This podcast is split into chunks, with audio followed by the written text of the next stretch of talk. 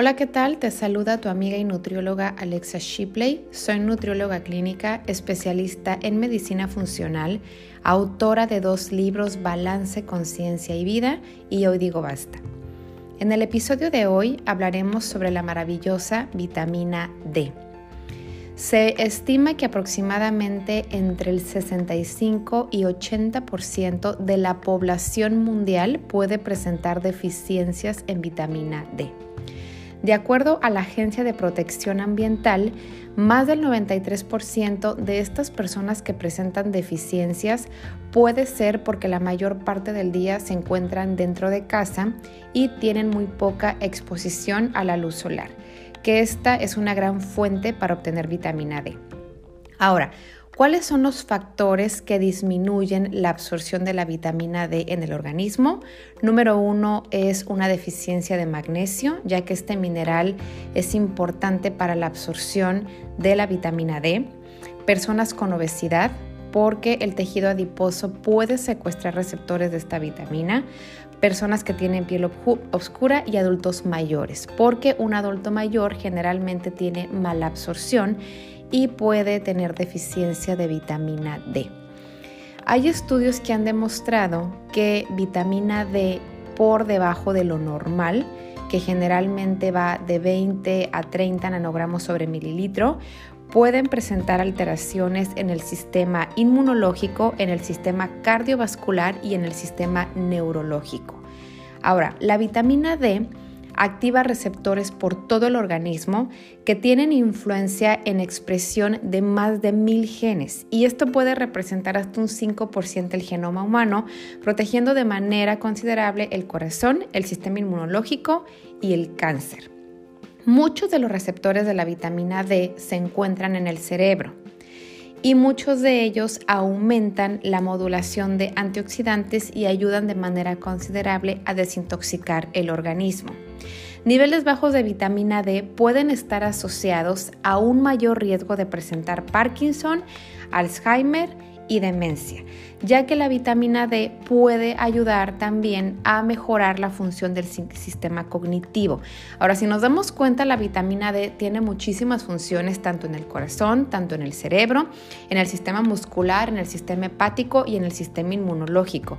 Por eso esta vitamina es importantísima para la salud humana. También se puede creer que la vitamina D puede estar muy relacionada con la depresión y con la ansiedad, ya que una deficiencia de esta vitamina puede aumentar el riesgo hasta un 75% de que las personas produzcan depresión, porque esta vitamina ayuda en la creación y regulación de neurotransmisores como puede ser la serotonina. El sistema nervioso central por medio de vasos sanguíneos puede transportar mejor nutrimentos al cerebro y de esta manera puede disminuir la presión en la sangre y la inflamación. Por eso todo tiene una relación. Ahora, ¿cuáles son las dosis adecuadas de esta vitamina D? Bueno, generalmente son de 40 a 60 nanogramos sobre mililitro. Y deficiencias de vitamina D también pueden estar asociadas con muertes cardiovasculares. Ahora, ¿Cuáles son las dosis adecuadas de vitamina D? Bueno, yo como nutrióloga siempre recomiendo 5.000 unidades internacionales al día, aunque depende muchísimo de cada persona. Si tú nunca has tomado vitamina D y es la primera vez que la vas a empezar a tomar, es muy importante asesorarte por medio de un especialista y también de un nutriólogo. Siempre la base puede partir de 2.000 a 3.000 unidades para ver cómo lo va valorando tu organismo y después aumentar a 5.000 unidades. Esto es una dosis entre eh, aproximadamente los 16 años en adelante. Ahora, si tú presentas obesidad, estás mucho tiempo en lugares donde no tienes una exposición al sol, presentas más de 70 años o eres un deportista de alto rendimiento que puedes hacer Ironman o algún tipo de maratón o triatlón, aquí se puede valorar la ingesta diaria de esta vitamina de 10.000 unidades internacionales al día. Pero sí es muy importante que siempre se vaya de la mano por un especialista. Y ahora es muy importante comentar que tenemos dos tipos de vitamina D. La vitamina D3 que es el ergocalciferol, perdón, esta es la vitamina D2, ergocalciferol, y tenemos la vitamina D3, que es el colecalciferol. La vitamina D3 se recomienda más porque se puede absorber mejor en el organismo. Ahora, si tú eres una persona vegana, no puedes consumir vitamina D3 porque se obtiene por medio de los animales. Si eres vegano, tú tendrías que consumir una vitamina D2, pero esta vitamina no tiene la misma absorción en el organismo que la vitamina D3. Así que siempre prefiere la vitamina D3 y como lo vuelvo a repetir, de la mano por un especialista. Ahora, la recomendación son 5.000 unidades, 10.000 puede ser en caso de presentar obesidad, de, en caso de que hagas muchísimo ejercicio, en caso de que tengas la piel oscura, pero sí es muy importante no sobrepasarte de, de las 12.000 unidades internacionales al día porque se puede almacenar calcio y crear toxicidad en sangre. Ahorita después del COVID empezaron a sacar suplementación de 50 mil unidades internacionales al día. Ahora, esta dosis solamente se recomienda una vez cada 15 días, porque si fuera diario, sí pudiera ser muy peligroso para la salud. Ahora, en Estados Unidos, cuando tú consumes dosis mayores de 50 mil unidades de vitamina D, es muy importante que vayas a la farmacia con tu prescripción médica, porque en algunos lugares dosis tan elevadas de esta vitamina no te la venden. Y aquí en México no ocupas prescripción médica, lo cual yo considero algo riesgoso porque cualquier persona que va a una farmacia y compra un suplemento de 50 mil unidades lo puede ver como algo muy normal, la puede tomar todos los días y puede generar toxicidad en sangre, incluso la muerte. Por eso es importantísimo siempre estar muy bien asesorado y siempre ir de la mano de un experto. Ahora, otra función importante de la vitamina D en el organismo es que ayuda a crear óxido nítrico, un gas que permite que los vasos sanguíneos se expandan para mantener una presión arterial saludable. La Organización Mundial de la Salud ha concluido que la vitamina D cuando se encuentra por debajo de lo normal puede estar muy relacionada con inflamación, con diabetes y con Alzheimer.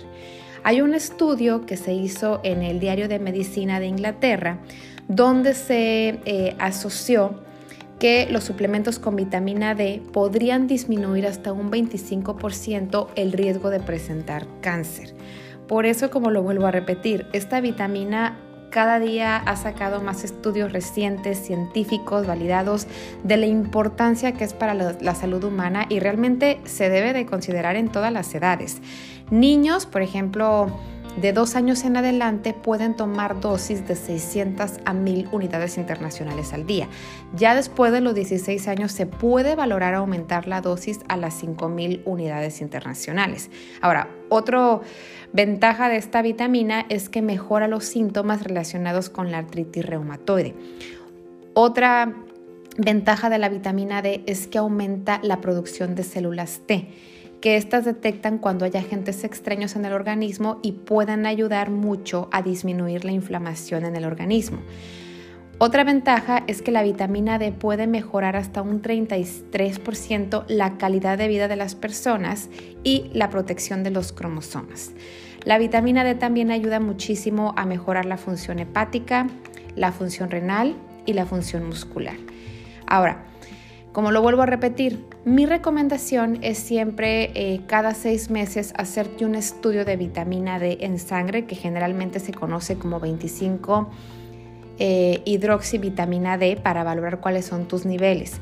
Valores por debajo de 30 se puede considerar como una deficiencia y lo normal es de que vayan de 50 a 60 nanogramos sobre mililitro y cuando tú tienes tus valores normales es tomar un suplemento de 5.000 unidades internacionales para que tu cuerpo empiece a producir su propia vitamina D.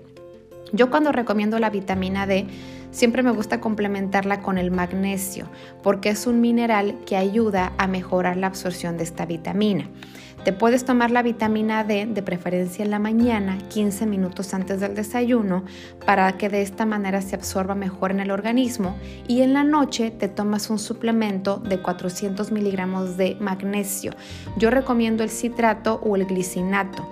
No recomiendo el óxido porque este puede estar vinculado con enfermedades gastrointestinales, así que si vas a tomar un suplemento de magnesio, de preferencia que sea o citrato o glicinato y de preferencia una hora después de cenar o una hora antes de dormir. Ahora, hablemos de la vitamina K. Se han sacado muchísimos estudios de que la vitamina D se debe de complementar con un suplemento de vitamina K. Pero desafortunadamente tomar un suplemento de vitamina K puede presentar ciertas contraindicaciones, por ejemplo, en una mujer que tiene eh, alguna mala absorción de nutrimentos, una mujer embarazada, incluso alguna persona que tiene problemas de coagulación en sangre. Por eso no me gusta mucho recomendar el complemento. Ahora, si tú vas a tomar un suplemento de vitamina D, es muy importante que no se consuma con un suplemento de calcio. Esto es muy importante confirmarlo y que cuando tomes tu suplemento de vitamina D, en lugar de tomarte un suplemento de vitamina K, mejor consumas alimentos ricos en esta vitamina. Por ejemplo, alimentos ricos en vitamina K1 son todas las verduras verdes, brócoli, col rizada, arúgula, espinaca. Alimentos ricos en vitamina K2, que esta vitamina K2 ayuda a mejorar la absorción de la vitamina D. Y esto se encuentra sobre todo en la carne, en el yogur, en el pescado, en la sardina, en el atún y en el salmón. Así que en lugar de tomar un suplemento, mejor cuando vayas a consumir tu vitamina D, puedes complementarlo con alimentos ricos en vitamina K1, que son las verduras verdes, y también lo puedes complementar con verduras ricas en bueno, en alimentos ricos en vitamina K2, que son todas las carnes, el salmón, el pescado, el yogur, la leche, el queso, pero prefiere quesos maduros que no tengan tanta lactosa. A mí no me gusta recomendar mucho el queso panela, que es el que más recomiendan todos los nutriólogos, porque el queso panela tiene demasiada lactosa.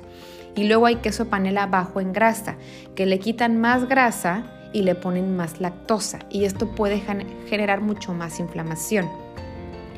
Así que como conclusión con esta vitamina, trata de empezar un suplemento con 2.000 unidades, después lo puedes aumentar a 5.000 unidades, tómala de preferencia por la mañana para que se absorba mejor y trata de que siempre tus niveles de vitamina D estén entre 40 o 60 nanogramos sobre mililitro.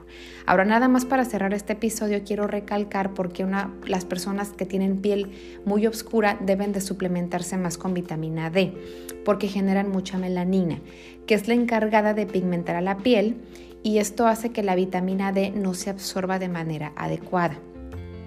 La suplementación de vitamina D es muy importante en cada etapa de la vida para la salud humana. Si vas a empezar a suplementarte, hazlo por favor con un suplemento de magnesio y siempre complementa esta vitamina con alimentos ricos en vitamina K1 y en alimentos ricos en vitamina K2. Nunca tomes un suplemento de vitamina D con calcio porque esto puede generar toxicidad y no es la mejor recomendación. Y también aquí es mi deber como nutrióloga recomendar que si vas a tomar un suplemento de vitamina D, lo complementes con una dieta adecuada, balanceada y saludable. Siempre incluye tus verduras de hoja verde, tus cereales integrales, tus leguminosas, tus grasas buenas, eh, alimentos de origen animal, haz ejercicio, Evita los embutidos, evita los quesos que tienen mucha lactosa, evita cocinar con aceites vegetales hidrogenados, evita consumir edulcorantes artificiales, porque realmente esto puede contrarrestar todos los efectos positivos que te puede dar la vitamina D. A mí me han llegado muchos pacientes que me dicen, oye, es que ya me tomé la vitamina D, llevo tres días tomándolo y no veo ningún efecto en mi organismo. Aquí es importante comentar que tu cuerpo tiene que producir su propia vitamina D3 y la recomendación es que empieces a tomarla y que no la dejes de tomar hasta que pasen tres meses para que tú realmente veas los cambios en tu cuerpo. Posiblemente la tomas tres meses, dejas descansar una semana, 15 días y la vuelves a retomar. Pero el consumo de la vitamina D se debe de hacer un hábito de por vida en niños, adolescentes, adultos y adultos mayores. Yo te quiero invitar a que me sigas en mis redes sociales. Estoy en Instagram como alexashipley.com. Estoy en Facebook como nutrióloga Alexa Shipley y tengo mi página web que es alexashipley.com donde tengo varios artículos de información científica para aprender sobre lo más valioso que tenemos hoy en día, que es la salud. Y recuerda siempre que la mejor dieta siempre será la no dieta.